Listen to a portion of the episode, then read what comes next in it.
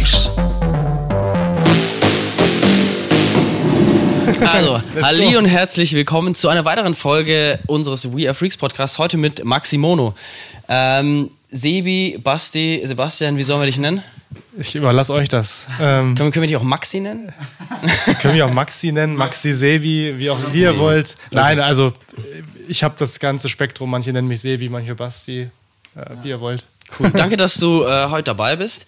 Ähm, die erste Frage an dich äh, wäre jetzt mal so, was ist für dich Maximono?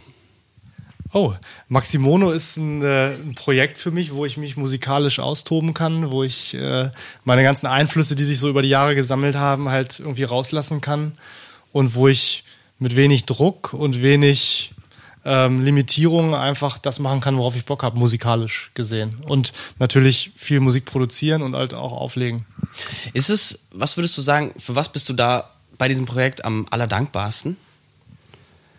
Ähm, oh, da sind ganz viele Sachen. Da muss ich mal überlegen, wo ich anfangen soll überhaupt. Also dankbar muss man ja immer sein, wenn, wenn ein etwas, was einem so, was so ein Herzensprojekt ist, einfach an viele Orte der Welt bringt. Das ist natürlich eine Sache, die, für die ich extrem dankbar bin. Ähm, ich habe sehr, sehr viele Menschen darüber kennengelernt. Ich habe meine Verlobte, meine zukünftige Frau über Musik, über Maximono und über The St. Bristol kennengelernt. Das heißt, mein ganzes Leben oder große, große Teile meines Lebens sind durch dieses Projekt extrem beeinflusst. Und ähm, von daher bin ich jeden Tag dafür dankbar, dass, es, dass man solche Möglichkeiten hat. Und ich nehme das nie irgendwie for granted, dass, es, äh, dass mir das irgendwie so zugefallen ist oder so, sondern ich stehe wirklich jeden Tag auf und freue mich, dass es das gibt und dass, dass ich die, die Gelegenheit habe, das in die Welt zu bringen wir sind wirklich dankbar, dass wir mit dir das Interview machen können. Deswegen haben wir dir was mitgebracht. Und zwar, das habe ich jetzt gerade hier auch versteckt. So eine, eine Nerf Gun. Weil, also, geil. falls wir dich heute abfacken. Äh, Jawohl, super. Und ich glaube, fürs Studio ist auch ganz geil, weil. Kannst du mal ausprobieren. Ja, also ich kenne die Dinger auch, ne? ähm. Äh, ich habe ja noch nebenbei, das habt ihr ja wahrscheinlich schon mitbekommen, so ein IT-Unternehmen. Mhm. Und in dem Entwicklerbüro bei uns, wir haben so sechs, sieben Softwareentwickler und da sind die Dinger hoch im Kurs immer. Nein. Ja, dann das kannst du auch mal, das kannst du mal zurückschießen. Jetzt kann ich endlich, jetzt kann ich als Chef endlich mal zurückschießen. ähm, und für was bist du generell im Leben am dankbarsten? Also abgesehen von deinem von deiner Musikkarriere, von deiner Persönlichkeit, von was bist du am dankbarsten? Puh, das sind äh, tiefgreifende Fragen. Ähm, also ich bin sehr dankbar dafür, in, in, einer Gesellschaft geboren zu sein, wo es halt sehr offen zugeht, wo ähm, natürlich auch mal wieder so Strömungen sind, die auch in andere Richtungen gehen, leider, aber wo man halt ohne große Sorgen aufwachsen konnte. Also ich bin nicht in einer Großstadt aufgewachsen, sondern eher auf dem Land, ähm, wo alles sehr, sehr klein und intim und in kleinen oder in, in sehr festen Freundeskreisen, die nicht oft gewechselt äh, sind, halt aufgewachsen bin. Sehr behütet, würde ich mal sagen. Ähm, das kennt man aus anderen Bereichen oder aus anderen Ländern der Welt natürlich auch anders. Und in so einer Gesellschaft aufgewachsen zu sein, ist natürlich echt ein, ein Geschenk. Also dafür bin ich generell dem Leben sehr dankbar. Und dass ich halt von dem leben kann, was mich irgendwie antreibt und was mir Spaß macht, das können wahrscheinlich auch nicht alle Menschen von sich behaupten. Und da bin ich definitiv sehr dankbar für. Hm. Fing es bei dir in der Kindheit schon damit an, dass du viel mit Musik zu tun hattest oder wie kam das alles zustande? Also ja, ich bin in einer sehr musikalischen Familie aufgewachsen. Mein Vater ist selber Musiker, aber eher Bandmusiker, also Gitarrist. Ähm, Gitarrist und ein bisschen Sänger, würde ich mal sagen. Das würde er jetzt nicht gerne hören, dass ich ihn als Sänger bezeichne, aber ähm, es heißt, bei uns zu Hause lief immer Musik. Er hat auch eine riesen Plattensammlung und ich war halt vom Kindesalter an konfrontiert mit Musik. Und dann kommt halt einfach das eigene Interesse dazu. Und wenn man, wenn man einfach merkt, dass man, dass Musik einem viel gibt, viel Emotionen gibt zum Beispiel, ähm, auch in Bereichen, wo Musik gar nicht die vordergründige Rolle spielt, wie in Filmen oder so, wo man merkt, irgendwie ist es bei mir immer die Musik, die mich packt und gar nicht so sehr die Bilder, dann weiß man einfach irgendwann, dass das irgendwie so ein Herzensding ist. Und ja, von daher hat mich Musik seit kleinstem Kindesalter begleitet. Nie so intensiv, wie es jetzt gerade ist. Ähm, das hat sich wirklich die letzten Jahre erst so entwickelt, aber so latent war Musik schon immer dabei. Wenn du zurückdenkst, haben dich deine Eltern auch, sag ich mal, finanziell unterstützt oder hast du das dann doch alles auf eigene Faust? Es kommt nur ein bisschen darauf an, wie man das, wie man das betrachtet. Also sie haben jetzt nicht äh, speziell in Musiksachen von mir investiert oder mich da unterstützt, haben mir irgendwelche Synthesizer gekauft oder sowas oder Plattenspieler gekauft, aber sie haben mir natürlich den Rücken freigehalten, um halt mein Taschengeld für solche Sachen äh, dann letztendlich zu benutzen und so quasi die Möglichkeit gegeben, da drin zu starten in dem Bereich. Ne? Und von daher definitiv haben sie mich da unterstützt, ohne dass sie jetzt speziell in ein Projekt investiert hätten oder so. Ja, gestartet hat es bei dir jetzt nicht mit der Musikrichtung, also mit Tech House, wo du jetzt bist, sondern auch anfangs äh, mit Drum and Bass. Ähm, wie bist du dazu gekommen und wie hast du da dann angefangen auch zu produzieren? Mhm. Genau, also ich komme eher aus der DJ-Seite oder aus der DJ-Ecke. Also ich habe ähm, Drum and Bass und Jungle kennengelernt in den Mitte 90ern. Ähm, das fing an so auf Klassenfahrten. Wir sind oft äh, nach London auf Klassenfahrt gefahren. Da war diese ganze Pirate Radio Geschichte sehr, sehr lebendig zu der Zeit. Und wir haben dann immer mit unseren kleinen Kassettenrekordern damals halt diese Live-Radiosendungen dort aufgenommen. Sind dann auch zum ersten Mal in diese englischen Plattenläden gegangen, Nicky Black Market in London. Ähm, und da lief natürlich vordergründig Jungle und Drum and Bass. Und es hat mich einfach schon immer gereizt, weil ich musikalisch einfach sehr, sehr breit aufgestellt bin. Also ich würde mal fast sagen, außer Schlager kann ich mir irgendwie alles anhören.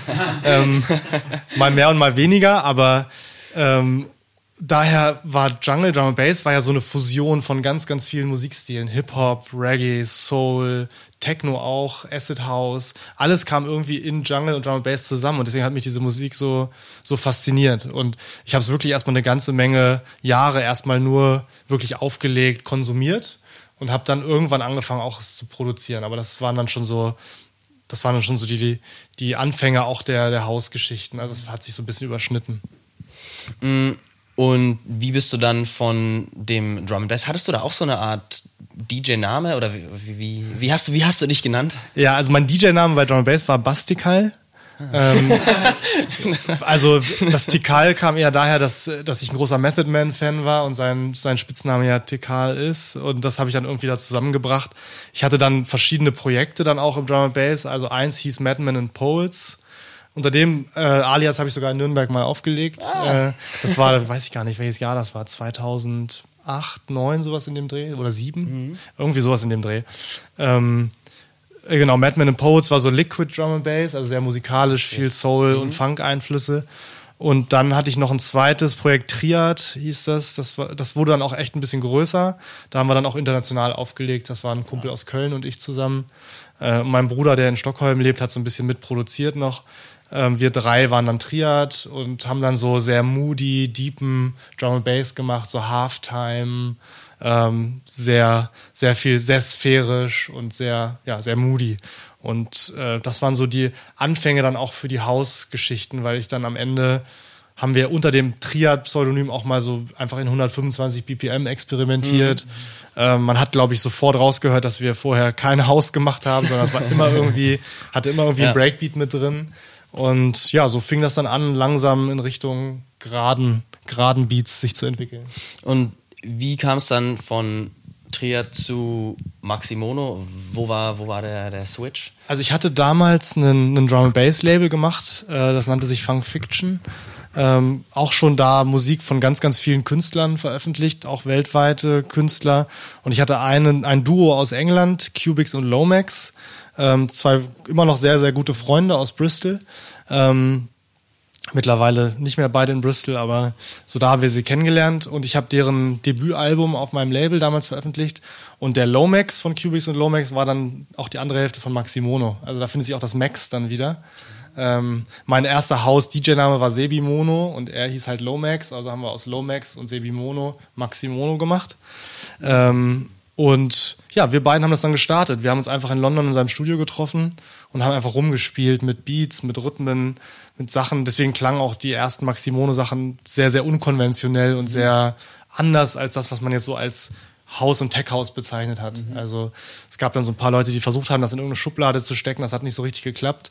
Das war Fluch und Segen zugleich, weil die Menschen gerne in Schubladen stecken und dich da dann auch ein, einsortieren. Aber wir haben halt einfach unsere Einflüsse überhaupt nicht versteckt, sondern wir haben gesagt, das muss irgendwie immer noch nach uns klingen, aber gern mal auf 123 BPM und nicht mehr auf 170. Ähm, und das war cool, das war eine gute Erfahrung und das war ein sehr, sehr kreativer Prozess. Also wir haben uns dann drei, vier Mal im Jahr halt getroffen, entweder hier in Hannover oder bei ihm in London und haben dann einfach drei, vier Tage lang einfach Ideen ohne Ende rausgepustet und haben dann am Ende halt die ausproduziert von den Ideen, wo wir dachten, die sind am stärksten. Und so kam dann Maximono zustande. Und dass das dann nach Amerika rübergeschwappt ist, war halt nie so unser Ziel oder unser, unsere Idee dahinter, aber es ist dann einfach so passiert. Aber kam es dann wirklich einfach so, dann habt ihr gemerkt, jetzt wird es größer? Hm. Ja, man merkt das irgendwann, also es ist ja so ein schleichender Prozess eigentlich, ne? Wir, wir haben schon gemerkt, dass die Sachen irgendwie funktionieren, wenn wir sie spielen oder wenn sie andere DJs auch spielen. Aber wir haben es jetzt nie so darauf angelegt, dass das irgendwie größer wird. Wir haben es einfach passieren lassen und ähm, das ist dann eigentlich auch durch einen witzigen Zufall halt nach Amerika geschwappt, weil wir, der Nick hat sich sein Studio geteilt in London mit einem Produzenten, der heißt Pedestrian, ähm, ist auch so aus dem Maribu State Umfeld. Ähm, und der wiederum hatte an dem Wochenende eine Studio-Session mit Adalan mhm. und hat dann Adalan die Sachen gezeigt und der hat sie gleich seinem damaligen Mitbewohner Justin Martin weitergeleitet und so kam dann der Kontakt zustande. Und auf einmal habe ich irgendwie morgens ein Video bekommen, wie das beim Dirty Bird Campout irgendwie gespielt wurde und alle sind ausgeflippt. Und es war für uns so, wow, okay, äh, das Zeug hat sich verbreitet. Ähm, und da haben wir dann gemerkt, okay, irgendwie ist da vielleicht doch ein bisschen mehr möglich. Und dann haben wir uns auch fokussierter hingesetzt und haben nicht einfach nur irgendwas geschrieben, sondern wussten dann schon, in welche Richtung wir wollen. Und dann wurde es einfach, ja, es war dann so ein gegenseitiges. Wir haben gemerkt, es funktioniert. Und dann haben wir natürlich uns ein bisschen angepasst auch. Du hast gerade von dem Künstler Adalan gesprochen. Bei dem hast du ja auch, oder für ihn hast du ja auch die Platte gemixt. Wie kam es dazu? Oh, das war ähm, gute Frage. Der Labelmanager von Dirty Bird hat mich gefragt, weil wir haben öfter schon mal Mastering für einzelne Künstler dort gemacht oder mal bei Mixdown ein bisschen geholfen. Einfach weil Dirty Bird immer fand, dass unsere, unsere Mixes und unsere eigenen äh, Masters sehr gut klangen. Haben sie uns bei dem einen oder anderen Künstler mal gefragt, ob wir da unterstützen können. Und das hat wohl immer ganz gut funktioniert, das hat ihnen wohl ganz gut gefallen. Und dann haben sie mich irgendwann gefragt, ob ich mir das vorstellen könnte, weil ich halt auch Adalan gut kenne und wir uns gut verstehen. Ähm, haben die mich dann einfach gefragt, ob ich da Bock drauf hätte. Es war ein etwas größeres Projekt natürlich, weil so ein ganzes Album zu mischen, mhm. äh, das macht man jetzt ja nicht mal so nebenbei, vor allen Dingen, wenn man nicht am selben Ort sitzt. Ne? Er ist ja in San Francisco. Ähm, aber ich fand es einfach so spannend, die Aufgabe für einen anderen Künstler sein. Das war ja auch das erste Album, was er gemacht hat, also auch eine große Verantwortung irgendwie. Äh, und ich mag Verantwortung und, und Herausforderungen. Und das war so, also ich habe mich nie darauf spezialisiert, zu mischen und zu mastern. Äh, ich würde mich da auch jetzt auch nicht als Profi bezeichnen, aber ich habe da, glaube ich, ein gutes Ohr und ein gutes Händchen für einfach. Und äh, dann habe ich mich hingesetzt, habe mir die Sachen angehört. Für mich ist immer wichtig festzustellen, kann ich denn wirklich was beitragen, was das Ding besser macht? Sonst hätte ich ihm auch offen gesagt, du, ich finde das schon so gut, ich kann da jetzt, ob ich da jetzt zwei Prozent optimiere oder nicht, dann schenkt ihr das lieber. Aber ich habe die Sachen gehört und da waren einige mhm. Punkte, die mir aufgefallen sind, die ich anders machen würde und die es wahrscheinlich dann auch im Club vielleicht besser klingen lassen, als die ursprüngliche Idee war. Und ja, so hat es dann, habe ich das Projekt dann angenommen. Das war sehr sportlich von der Zeit her. Das war nicht so extrem viel Zeit. Wie ähm, lange hast du dafür Zeit gehabt? Äh, es war ungefähr ein Monat. Also ja, es waren ja, so um die vier Wochen. Und ich hatte auch äh, direkt dann einen harten Anschlag, weil eine Australien-Tour anstand für Maximono. Das heißt, ich musste das dann auch an dem Tag äh, oder den Tag, bevor wir dann losgeflogen sind, mussten halt die Sachen abgegeben sein. Und ja, und Dirty Bird hat natürlich auch einen sehr engen Release-Plan. Das Ding war halt fest eingeplant. Also da war schon ein gewisser Druck hinter, aber es hat auch unendlich viel Spaß gemacht. Adalan arbeitet sehr viel mit, mit analoger Hardware mhm. und da war halt einfach echt viel zu tun, auch Misch, Misch und Mastering-seitig, dass es echt Spaß gemacht hat. Und ja, also wie gesagt, so ein ganzes Album, das hat, das hat Bock gemacht. Und seitdem kriege ich halt öfter mal Anfragen für, für Misch- und Masterjobs von Dirty Bird recht regelmäßig, aber auch von anderen Künstlern, die aus dem Umfeld stammen. Ja, und zusätzlich habe ich halt für Design Bristol, für unser Label, halt immer alle Master gemacht. Und so kannten dann auch schon viele, viele Künstler meine Arbeit einfach da. Und ja, wie gesagt, meistens sind die Sachen, die man nicht so forciert, ja die, die irgendwie spannend mhm. sind und irgendwie dann coole Sachen mit sich bringen. Ähm, dein Label Design Bristol hatte auch ein bisschen eine Geschichte. Wie war das da in den Anfängen und wie war der Verlauf?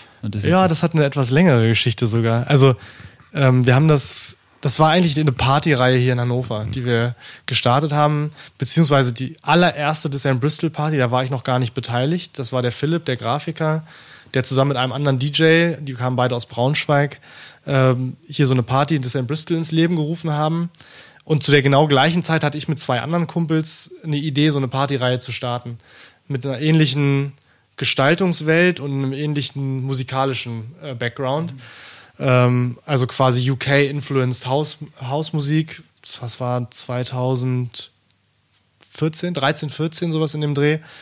Und dann haben wir die Sachen gesehen, deren erste Party, das war halt auch alles noch sehr, sehr klein. Und dann haben wir einfach gesagt, pass auf, bevor wir ein ähnliches Modell zur gleichen Zeit im gleichen Club launchen, lass uns mit den Jungs zusammensetzen, ob die Bock drauf haben. Mhm. Ne? Und die haben auch schnell gemerkt, dass wir wirklich, dass das alles passte, auch so kopfmäßig von den Ideen her. Also haben wir uns quasi zusammengewürfelt. Also ähnlich wie es bei euch ja auch passiert ist. Mhm. Ähm, und haben dann die zweite Party dann schon zusammen gemacht. Das war halt auch echt eine coole Kombo an Leuten, weil da waren da waren Friseure dabei, die einfach, ähm, also DJs, die auch einen Friseursalon hatten. Somit hatten die halt ein gutes Sprachrohr, weil die halt zig junge Menschen immer vor der Nase hatten.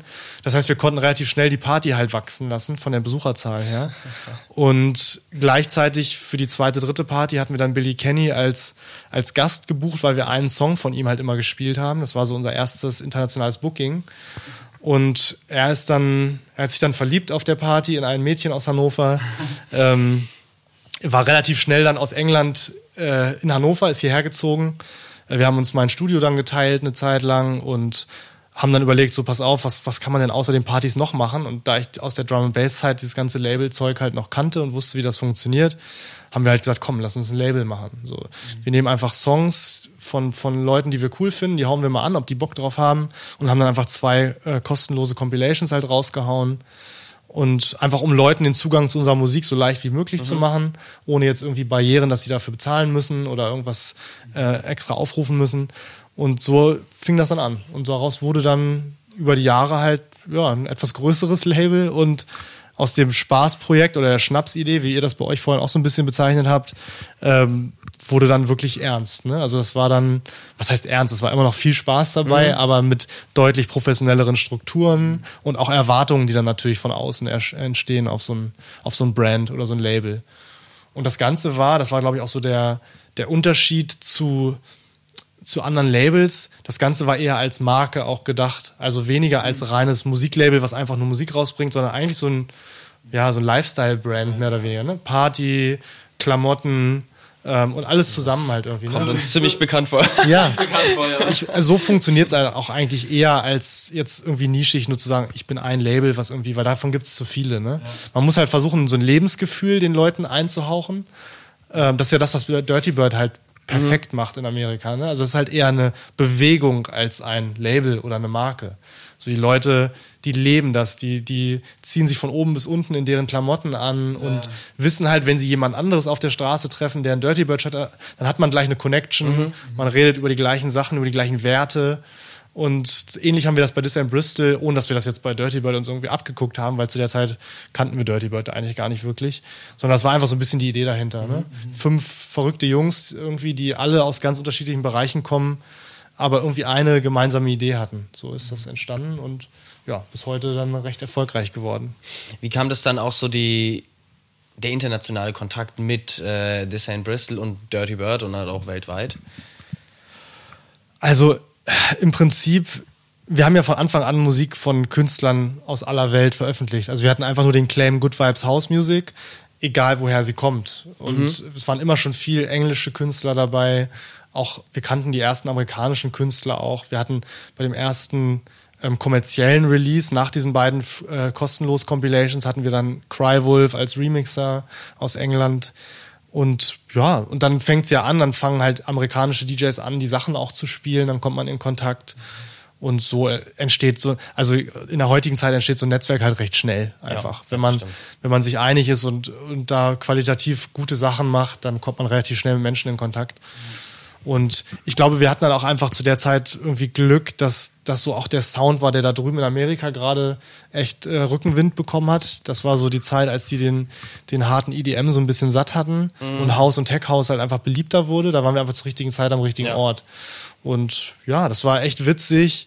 Und teilweise konnten wir es oder können es heute immer noch nicht glauben, wenn wir so auf eine Stufe irgendwie mit Dirty Bird da drüben gestellt werden, war es so, okay, wir sind aber hier aus unserem kleinen Hannover und machen hier so ein bisschen rum. Ja. Äh, aber wir haben es natürlich gerne mitgenommen, weil es einfach Wahnsinn war, wenn auf einmal die Menschen da in so einem Festival in oder auf so einem Festival in Kalifornien irgendwie auf einmal auch mit unseren Klamotten rumlaufen. Da denkst du mhm. ja auch so, okay, das ist irgendwie cool. Ja. ne? Und ja, das war auch immer so unser Antrieb dann am Ende. Ne? Wie kam das dann? Äh, also jetzt auf, auf, Instagram und auf den Social Media Seiten wurde jetzt ja auch angekündigt, dass es jetzt mal so eine, eine Pause bei This Time Bristol gibt. Was kann man jetzt so erwarten? Was passiert jetzt? Also man kann sich das so ein bisschen vorstellen wie also in, in so einem Künstlerleben ist es ja auch immer so, dass sich so ein Künstler ab und zu mal resetten muss. Der muss dann mhm. einfach mal sich mal, gerade wenn man in so einem Trott drin ist, dass gewisse Erwartungen kommen, äh, man ist in so einem in so einem operativen Modus, wo man halt Musik rausbringt. Alle vier Wochen hatten wir ein Release äh, oder manchmal auch öfter. Ähm, dass man einfach mal sich wieder zurücknehmen muss und zu überlegen muss, was ist so das nächste Ding. Sich selber neu erfinden, sagt man ja immer bei Künstlern. Und das machen wir als Label im Prinzip dann auch gerade durch. Ähm, wo wir gesagt haben, okay, wir müssen mal so aus dieser Routine rauskommen und mal überlegen, was ist so das nächste Ding für uns. Mhm.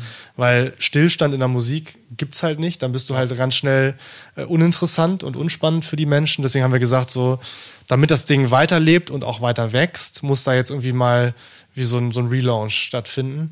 Und ich, für mich persönlich war wurde das einfach zeitlich zu belasten, weil ich halt durch meine IT-Firma sowieso sehr eingebunden bin und mit Maximono auch viel Musik produziere, jetzt noch viel äh, Mix und Mastering machen, äh, mache, dass ich einfach gesagt habe, okay, ich für meinen Teil will mich da auch so ein bisschen rausziehen, gebe das Baby gern in, in Hände, die das halt weitertreiben und da nochmal wieder ihre ganz eigenen Ideen reinbringen. Und demnach wird es jetzt dann irgendwann im Laufe des Jahres, denke ich mal, irgendwie einen, einen Relaunch geben, der dann eher von Billys Seite halt mhm. ähm, gesteuert wird. Ähm, und in welche Richtung das musikalisch geht, da bin ich selber so ein bisschen gespannt. Ja, also es wird sicherlich im Bereich House, Tech House, Techno bleiben. Ne? Also jetzt kein harter, harter Dark Techno, aber ähm, es wird sich sicherlich ein bisschen verändern. Und das ist auch wichtig, damit, damit man halt relevant bleibt. Mhm. Und Musik verändert sich überall, Geschmäcker verändern sich überall und ich bin da sehr gespannt drauf. Ich werde das so ein bisschen von außen, ich bin ja nicht komplett außen, aber ich werde es so ein bisschen versuchen von außen zu beobachten und freue mich da auch drauf. Und äh, um so eine Marke dann wirklich weiter wachsen zu lassen, muss man da auch andere Schritte dann ja. irgendwann gehen. Du hast ja gesagt, du magst die Herausforderung und auch gemeint mit IT-Firma und Maximono, Mixing, Mastering, jetzt gut, This in Bristol hast du wieder ein bisschen, bist du ein bisschen zurückgefahren. Wie erstens, wie kriegst du das alles unter einen Hut und wie sieht dann so dein, dein Tagesablauf aus? Ja, das, also Zeitmanagement ist in meinem Leben eine sehr, äh, es spielt eine sehr wichtige Rolle. Ne? Also du musst halt ziemlich diszipliniert vor allen Dingen vorgehen. Also ich bin jetzt nicht der, der DJ, der auf Tour total durchdreht und mhm. jede Afterparty mitnimmt und äh, da irgendwie Riesenexzesse feiert. Ne? Also ich bin da sehr fokussiert und auch in meinem ganz normalen Alltag jetzt hier in Hannover ist es halt sehr ähm, ist es sehr hart durchgetaktet. Also ja. ich, ich versuche zum Beispiel trotzdem stark auf mich zu achten und mache viel Sport. Ich stehe halt ganz früh morgens auf und mache meine Sportsachen, ähm, gehe dann ins Büro, habe dort halt meine IT-Sachen meistens, mache auch nebenbei hin und wieder mal natürlich ein bisschen was für, für irgendwie Maximon oder Label-Sachen, wenn sie halt ganz dringend sind, aber eigentlich kommt das dann halt so nach der Arbeit. Okay. Ne, das ist dann so meistens abends oder deswegen versuche ich es auch gerade an einigen Stellen ein bisschen zu reduzieren, um einfach auch Zeit für Privatleben zu haben, mhm. weil sonst ist das das war jetzt so die Zeit, bevor ich meine, meine Verlobte jetzt kennengelernt habe, hatte ich natürlich deutlich mehr Zeit für andere Sachen. Ne? Ja. Und ähm, das sind immer so Abschnitte im Leben und ich bin froh, dass das so, dass sich das so abwechselt und dass das jetzt eine Zeit ist, wo man, wo man sich aus diesen ganzen Sachen auch mal wieder so ein bisschen zurücklehnt und ein bisschen mehr Zeit für Privatleben einfach hat. Aber man muss schon einfach wirklich sehr diszipliniert durchtakten und ähm, gucken, dass man sich nicht verzettelt in, in den einzelnen Projekten. Deswegen habe ich auch beim Produzieren einen sehr effizienten Workflow, würde ich mal sagen, dass ich jetzt nicht, ich habe nicht den Luxus, dass ich mich jetzt nächtelang einschließe und an Synthesizern rumschraube, weil da würde mir am Ende zu wenig Ergebnis rauskommen. Und deswegen habe ich da Workflows, die mich eher schneller arbeiten lassen. Und ja, so kombiniert man das. Und mir macht das, ich habe schon immer viele Sachen parallel gemacht. Das ist so eine Sache, die mich auch antreibt, einfach, weil eine Sache würde mich, glaube ich, langweilen. Wenn ich jetzt nur die IT-Firma oder nur Musik hätte, würde mir auch ein bisschen was fehlen. Und von daher, ich mag das, busy zu sein einfach. Und das war schon immer so und das wird wahrscheinlich auch noch eine ganze Weile so bleiben. Gibt es denn dann Dinge, die du in der Vergangenheit hättest gern anders machen wollen? Ähm, das ist immer eine, das ist eine sehr gute Frage also ich, stehe eigentlich hinter allem, was ich gemacht habe. Und es gibt sicherlich gerade auf einer persönlichen Ebene immer Sachen, wo man halt viel lernt. Ne? Also gerade so, da ich in zwei sehr unterschiedlichen Welten unterwegs bin, IT-Welt auf der einen Seite und äh, Musik- oder Medienbranche auf der anderen Seite, da ticken die Menschen einfach total unterschiedlich und man lernt halt einfach jeden Tag. Also mhm. ich, war, ich hatte jetzt auch nie Ziel, das Ziel, ein Geschäftsführer einer IT-Firma zu werden. Das ist, hat sich einfach auch so entwickelt, wie sich Design Bristol entwickelt hat. Wir haben da zu dritt gesessen, hatten eine Idee für, für eine IT-Security-Geschichte, dass dann irgendwann Angestellte dazu kamen und Investoren dazu kamen und so weiter. Das war halt eigentlich auch nie gewollt. Das kam dann halt einfach so. Ähm, und da, da wird man, da, da entwickelt man sich so rein. Und da muss man dann halt Sachen lernen und deswegen gibt es sicherlich ganz, ganz viele Sachen, wo ich, die ich jetzt anders machen würde, einfach auf einer persönlichen Ebene. Ne? Also ich bin zum Beispiel eher ein konfliktscheuer Mensch, was einem nicht immer hilft, was einem mhm. natürlich das Leben relativ easy und entspannt macht, aber gleichzeitig auch an vielen Stellen Sachen wegschiebt und ähm, man auch Sachen runterschluckt, die man eigentlich nicht hinnehmen müsste. So. Und da lernt man schon daraus, dass man an gewissen Stellen dann doch irgendwie äh, sich anders verhalten würde. Aber jetzt so grundsätzlich, dass ich sage, da bin ich ein paar Jahre in die falsche Richtung gelaufen oder so, gar nicht. Ich habe eigentlich immer, habe immer das gemacht, was irgendwie, wo mein Herz mir gesagt hat, geh in die Richtung. Und ich traue dann auch nicht Sachen nach, die ich dann mhm. nicht gemacht habe, sondern ich sage mir so, das, das war meine Entscheidung und dahinter stehe ich und ich kann es dann immer noch irgendwann machen, wenn ich meine, dass, dass ich da was verpasst habe. Aber nö, also da stehe ich wirklich eigentlich zu allem, was ich so getan habe. Ich meine, du bist ja auch jetzt schon lange in dem Business unterwegs und jetzt einfach mal die Frage, gab es dann auch mal eine Herausforderung, wo du wirklich sagst, das war einer der größten Dinger für mich und vielleicht bin ich da auch dran gescheitert oder auch nicht? Also man scheitert ja immer an ganz vielen kleinen Sachen. Ähm also ich glaube, eine konstante Herausforderung, also die letzten Jahre hatte ich die auch öfter mal, dass Menschen, mit denen man eng zusammenarbeitet, anfangen, sie abzuwenden. Aus ganz unterschiedlichen Gründen. Jetzt nicht unbedingt, weil sie mit mir nicht arbeiten konnten, sondern vielleicht, weil sie an andere Sachen geglaubt haben oder andere Interessen entwickelt haben oder so.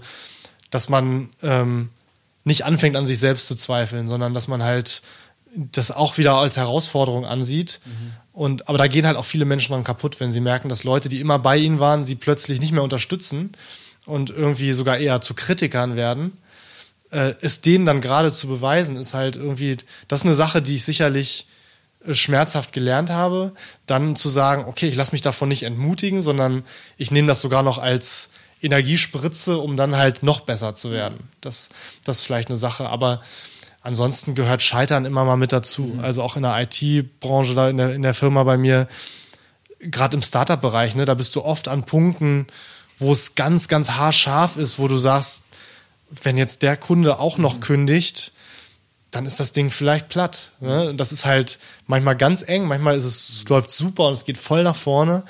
Und dann halt in solchen Phasen irgendwie einen kühlen Kopf zu behalten. Das ist halt, das ist aber auch eine Fähigkeit, die mir so ein bisschen zum Glück in die Wiege gelegt wurde von meinem, von meinem Elternhaus. Die sind halt beide sehr, die ruhen in sich so ein bisschen und lassen sich nicht so schnell außer, außer Ruhe bringen. Mhm.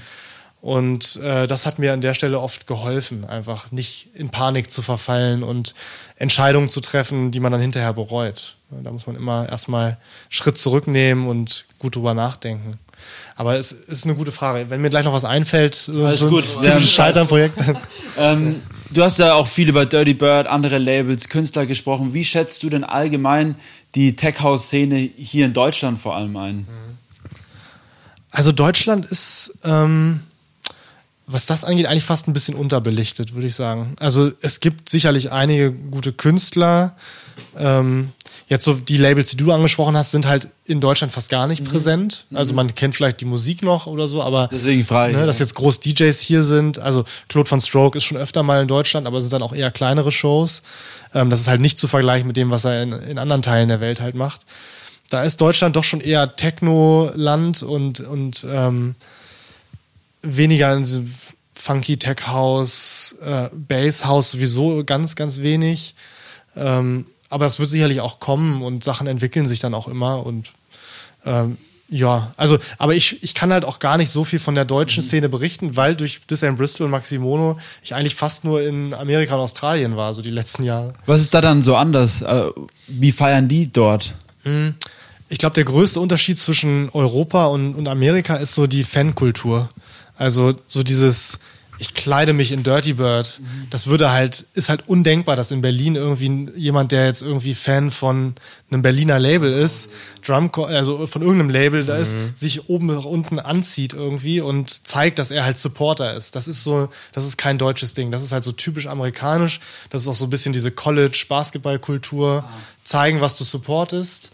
Und ähm, das ist einfach ein bisschen freakiger da drüben und ein bisschen offener. Das ist so der Hauptunterschied. Hier ist ja schon oft so, ah, da bin ich jetzt eigentlich ein bisschen zu cool für, da kann ich jetzt nicht so ausflippen auf der Tanzfläche. Das ist da drüben schon so ein bisschen, also gerade in Amerika sehr, da geht's oft sehr, sehr stark nach vorne und die Leute, die Leute verkleiden sich sehr stark. Ne? Ja. So, so, also die ganzen Karneval, ähm, Halloween-Sachen und so, das ist da drüben halt riesengroß, ne? Und geht halt voll in das Nachtleben mit rein, was halt in Deutschland nicht so, nicht so ist. Also dieses klassische Techno-Gewippe, so, dass man so ein bisschen Upstate in Deutschland ist und ver vergleichsweise jetzt. Nee, das ist sehr, sehr selten. Es gibt dann mal hin und wieder mal so Warehouse-Geschichten, wo das so ein bisschen Mhm. in die Richtung auch geht. Aber äh, ich würde mal sagen, 95 Prozent ist wirklich eher so das, das offene, sich verkleiden und zeigen, was man, was man abfeiert. Und also wir erleben das jetzt ja auch in, innerhalb von Deutschland, sind wir ja eigentlich primär unterwegs ähm, und auch immer, wann Partys beginnen, wann Partys aufhören. Und das, ähm, also bei uns ist es so, bei uns beginnt eine Party so gegen 23 Uhr, also in Bayern, Nürnberg und hört dann so gegen 5 Uhr auf. Und jetzt waren wir gestern in, in Leipzig und da war es dann so, naja, da geht es erst so richtig so um 2, 3 los und geht oder und geht dann bis am nächsten Tag um 16 Uhr. Und das, man, das hat ja dann auch immer relativ viel auch mit Drogen zu tun. Wie siehst du das Ganze, die, die Drogenthematik in, in, in der Musikszene, Tech-House-Szene und in dem Gesamt? Also ich persönlich habe keine Erfahrung mit Drogen, muss ich ganz ehrlich sagen. Ähm, ich, äh, für mich war das immer eine Option, die ich nicht brauchte, weil mir Musik genug Droge war, als dass ich äh, das irgendwie erweitern müsste oder meine Kreativität dadurch erweitern müsste. Ähm, ich weiß, dass das eine große Rolle spielt und ähm, ich glaube, dass die Öffnungszeiten ja doch, also bei den ganz krassen Clubs, die dann so zwei Wochen durchlaufen, sicherlich, da hat das sehr, sehr viel mit Drogen zu tun. Ähm, ich denke mal so jedem das seine, ne? wer das irgendwie braucht und wem das, wer das verkraften kann und da auch trotzdem ein vernünftiges Leben auf die Reihe kriegt, der soll das halt tun. Ne? Ähm, es hat alles so Vor- und Nachteile. Ich genieße das sehr in Amerika, dieses ähm, Clubs öffnen um 10 und schließen aber auch schon um 2 oder um 3. Ähm, die haben ja, also in, in den meisten Städten ist Ja. das so, dass zwischen zwei und drei die Nacht vorbei ist. Das heißt, für die Leute hat das eher so einen Konzertcharakter. Die sind dann halt auch wirklich um zehn, halb elf da, weil sie wissen, sie haben nur drei, vier Stunden äh, und feiern dann halt auch exzessiver in diesen wenigen Stunden, also viel komprimierter.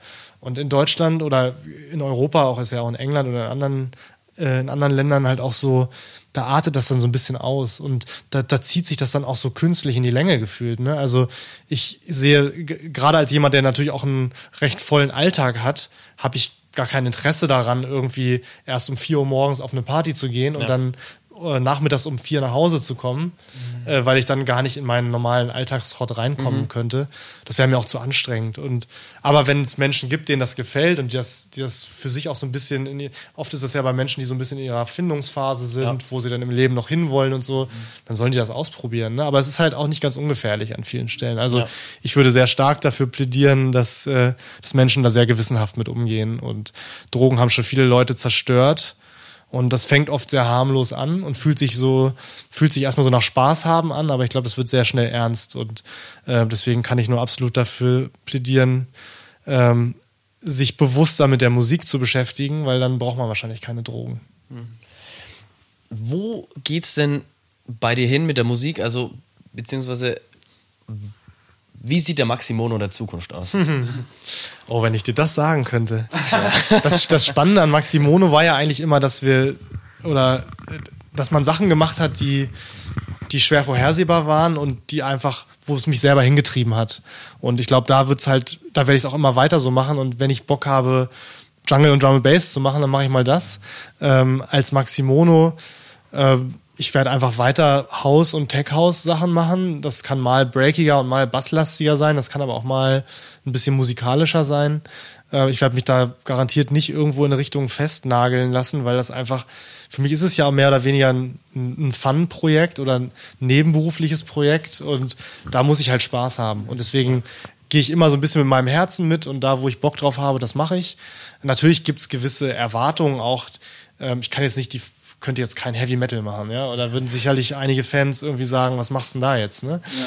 Aber ich versuche schon zu überraschen und, äh, und Einflüsse reinzubringen, die halt vielleicht sonst nicht so in der Musik sind. Und ähm, ich habe keinen Masterplan, wo ich in fünf Jahren mit Maximono stehen will, sondern ich gucke, wo es mich hintreibt und ähm, es wird sicherlich weiter im Haus- und Tech-House-Bereich sein, aber das wird immer mal so ein bisschen variieren.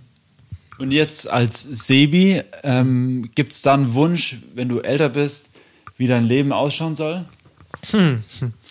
Also ich bin schon ein Familienmensch. Ne? Also ich heirate dieses Jahr ähm, und von daher schlägt das Leben ja automatisch schon mal so ein bisschen äh, seine Richtung ein.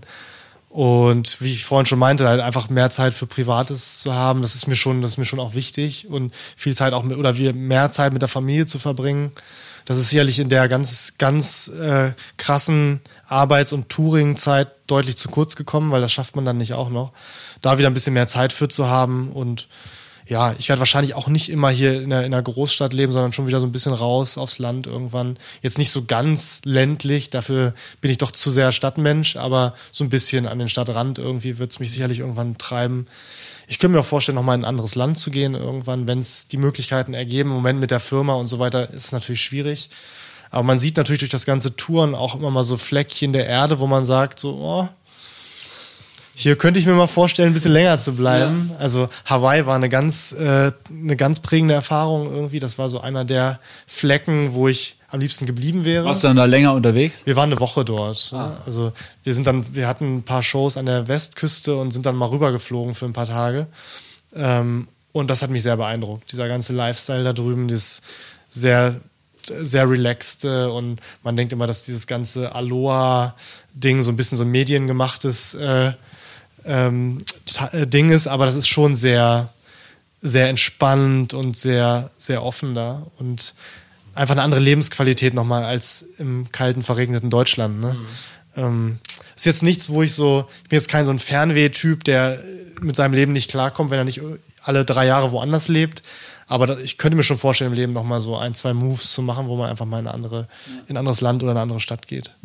Ähm, gibt es denn eine Weisheit oder so ein, so ein, sag ich mal, ein Satz oder ein Wort, was du den Leuten draußen mitgeben würdest? da muss ich, glaube ich, ein bisschen länger drüber nachdenken. Die Frage hätte ich mir wahrscheinlich vorher mal anschauen sollen.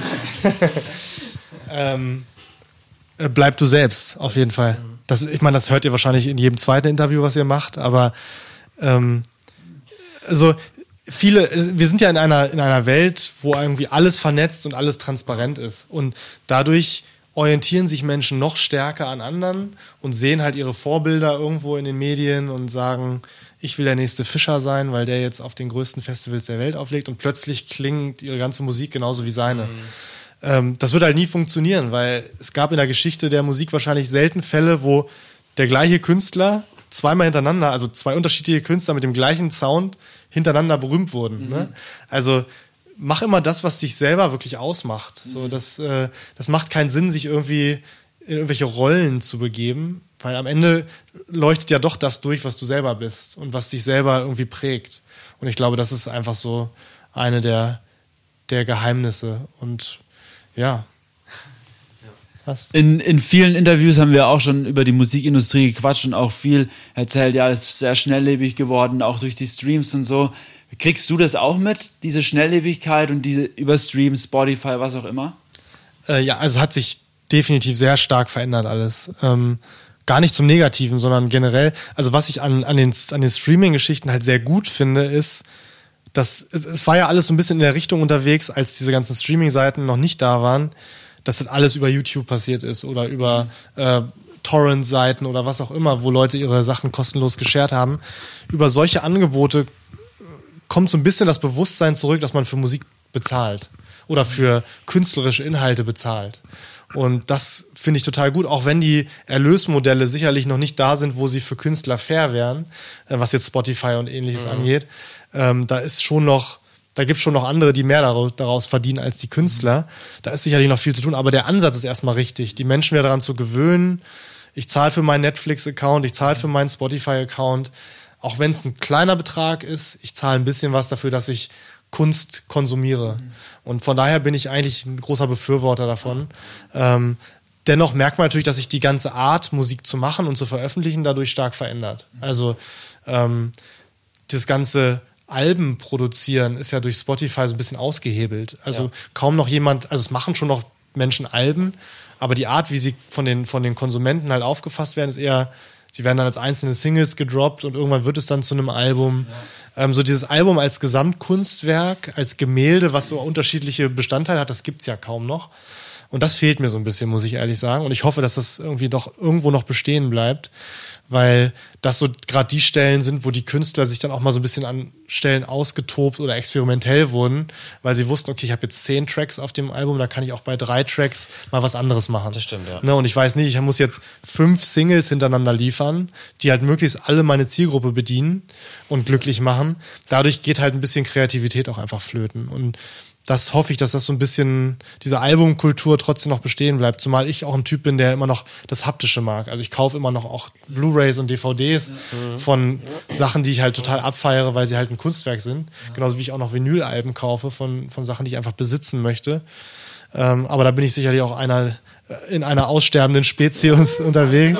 Ja, ja. Ne, okay. Ne, also ich habe mir äh, letzte Woche auch so einen Artikel durchgelesen, äh, wo dann stand, naja, Vinyl kommt wieder. Mhm. Also die Vinylverkäufe sind in den letzten Jahren jetzt wieder angestiegen, aber CD-Verkäufe sinken wieder. Kaufst du dir auch CDs? Das ist jetzt die, das die Frage. Nee, CDs sind aus meinem Leben verschwunden, muss ich ehrlich sagen. Ja, weil ich habe ja die Theorie, dass es so in, dass man in 20 Jahren, da fängt man wieder an CDs oder zum Beispiel Kassetten oder sowas. Kassetten gab es ja wieder noch so ein kleines Revival auch, ähm, wobei die einfach auch technisch zu anfällig sind, ne? Also von der Qualität her. Stimmt, ja, ich meine, das, also, das ist dann so, ja, das ist dann eigentlich nur für den Nostalgiefaktor. Mhm. Dafür ist es auch nett. Ne? In meiner Wohnung stehen auch noch ganz viele.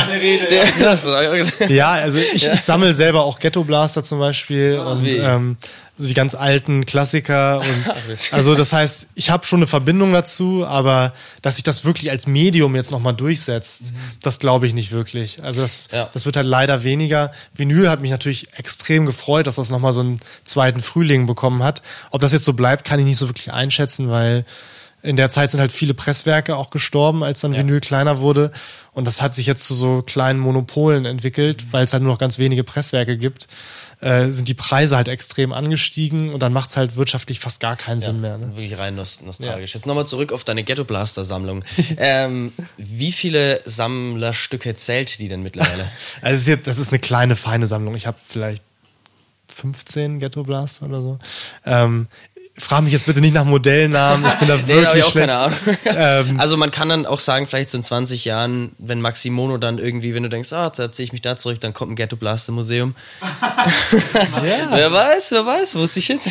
ja, also ich, als, als meine Schwiegermutter in Spee äh, das erste Mal bei mir in der Wohnung war, hat sie auch gesagt, das sieht ja aus wie im Technikmuseum. Ne? Weil ich, ich habe auch ein altes Grammophon zum Beispiel und so alte Bandaufnahmegeräte und so, weil ich einfach finde, dass die irgendwie einen Vibe haben. Und ähm, das ist das, wo ich selber musikalisch auch herkomme. So jetzt nicht unbedingt aus der Grammophonzeit, dafür bin ich dann doch zu jung. Aber das finde ich halt spannend. Das ist halt Musik zum Anfassen und die hat ganz eigene Charakteristiken auch. Und ich mag es, diese solche Geräte einfach zu sammeln. Mhm. Ist jetzt nicht so, dass meine ganze Wohnung voll steht mit irgendwie alten Geräten, aber an einigen Stellen finde ich das schon ganz cool. Ähm, wir haben jetzt noch ein paar Entweder-Oder-Fragen. Also das oh, okay. übernimm, übernimm, du jetzt mal wieder. ähm, ich, ich, lade mal die Knarre durch. Ne? also, ich habe immer also. unsere Entweder-Oder-Fragen. Ähm, für immer denselben Song hören oder gar keine Musik mehr hören? Für immer denselben Song. Ähm, bist du Hast du da vielleicht einen, den du dann. Genau, hast du vielleicht einen Song? Warren G. Regulate. Ist also mein Alltime. Wenn du nur einen Song wollt. ähm, eher analog oder digital? Digital. Lieber ein Film oder ein Buch? Film. Kannst du einen Film empfehlen? das ist eine sehr überfordernde Frage. Oder was ist so dein Genre, wo du dich bewegst in Filmen? Ganz unterschiedlich. Ähm, viel Serien momentan halt einfach auch. Ähm, True Detective ah. bin ich ein großer Fan von, von der Serie. Ähm, ach, ich bin da sehr, sehr breit aufgestellt einfach. Ähm, da ich selber jetzt äh, seit, seit zwei Jahren Hundebesitzer bin, gab es gerade einen Film ähm, Enzo Also der, der ist auch wirklich nur für Hundebesitzer interessant, aber ähm, fand ich einfach sehr, sehr emotional gemacht. Habe ich im Flieger gesehen und fand ich, fand ich sehr Mit spannend. dem Hund zusammen. Ja, genau. Nee, der Hund war nicht mit, aber ähm, nee, es, gibt- es gibt zu viele, zu viele gute Filme. Ja. Also ganz unterschiedlich. Studio Ghibli finde ich ganz cool, die, ähm, äh, die Zeichentrickfilme, aber es ist ganz unterschiedlich. Aber bist du dann der Fan von eher den älteren Filmen oder von den neueren Filmen? Äh, beides. Auch. Beides. Also was mir halt, das was mir halt manchmal bei den neuen Filmen fehlt, ist, wenn die halt zu stark auf, auf Effekttascherei gemacht sind und dann die Stories halt leiden. Das finde ich halt schade. Ähm, das ist mir auch bei Computerspielen ganz krass aufgefallen. Also ich bin so aus so einer Monkey Island Zeit, wo halt Adventures sehr stark von der Story halt lebten und weniger von Effekten und geiler Grafik. Und das ist bei Filmen manchmal so ähnlich. Ich habe das Gefühl, bei vielen Filmen wird, macht, wird sich mehr Gedanken gemacht um die Special Effects als letztendlich um die Story. Und ich bin schon eher ein Story-Mensch. Und ja, ähm, ja deswegen. Aber du hast auch mit der Technik viel am Hut gehabt, früher auch als Jugendlicher, sag ich mal. Oder ja, Technik war ich immer sehr affin, ja. ja. ja. Ähm, Teamwork oder Selfmade? Äh, Teamwork, Improvisation oder Masterplan? Masterplan, Äh, lieber lange frühstücken oder lieber lange schlafen? lange Frühstücken. In der Hütte leben, auf einer Insel oder in der äh, Hütte leben auf, äh, mit dem, in den Bergen am See? Ähm, oh, das ist gar nicht so leicht. Ich würde beides nehmen, ehrlich gesagt. Sommer und Winter so Okay, abwechseln. Ja, perfekt. Kann man, auch, kann, man auch, kann man auch so machen. Wenn man die Möglichkeit hat, wieso nicht. Ähm, und dann zum Schluss noch, bist du eher chaotisch oder der ordentliche Mensch? Ordentlich, ja. Ja, cool. Habe ich jetzt ordentlich beendet, das Interview? Ordentlich, du hast es ordentlich beendet. Ähm, noch ein Schlusswort? Hast du noch ein Schlusswort, Max? Amen eigentlich. Also ich hab, Dann vielen, vielen Dank, dass du dabei warst. Ja, Ähm, ey, danke, dass, dass ihr diesen, diesen Aufwand betreibt, diese, diese Serie zu machen, weil das kann ich nur noch mal hervorheben, dass ich das äh, extrem cool finde, weil in der heutigen schnelllebigen Zeit halt immer viel auf schnell, schnell und einfach nur rauskloppen äh, produziert wird und man merkt, dass ihr euch sehr viel Mühe gebt, äh, weiter Anreisen auf euch nehmt, um nach Hannover zu kommen. ähm, das kann ich nur wirklich äh, supporten und ich, ich wünsche euch alles Gute auch fürs Label und so und wenn ihr Danke. da an gewissen Stellen mal irgendwie Hilfe braucht oder ne, irgendwie man mal n- mal mehr weniger klugen Rat irgendwie braucht, dann sagt jederzeit Bescheid. Ne? Dann sagen wir dir Bescheid. Vielen Cool. Dank. Sehr gerne, ich Dann danke euch. Wir, Bis bald. Bis bald. Ja, viel Spaß beim Mix. Freaks.